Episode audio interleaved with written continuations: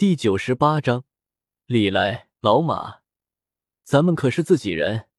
一一一一一，本群每日更新发布小说，来自新小说群，新小说群四七九一八七一零二。